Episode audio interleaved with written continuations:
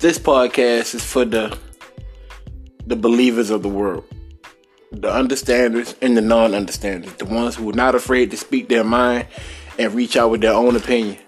We are also looking from the outside looking in, but here in I'm Going In podcast, me being your host, Dan Jones, I will have a special guest on here every week to understand and try to discuss what's going on in the world today, from entertainment all the way down to social news. Please tune in for more information.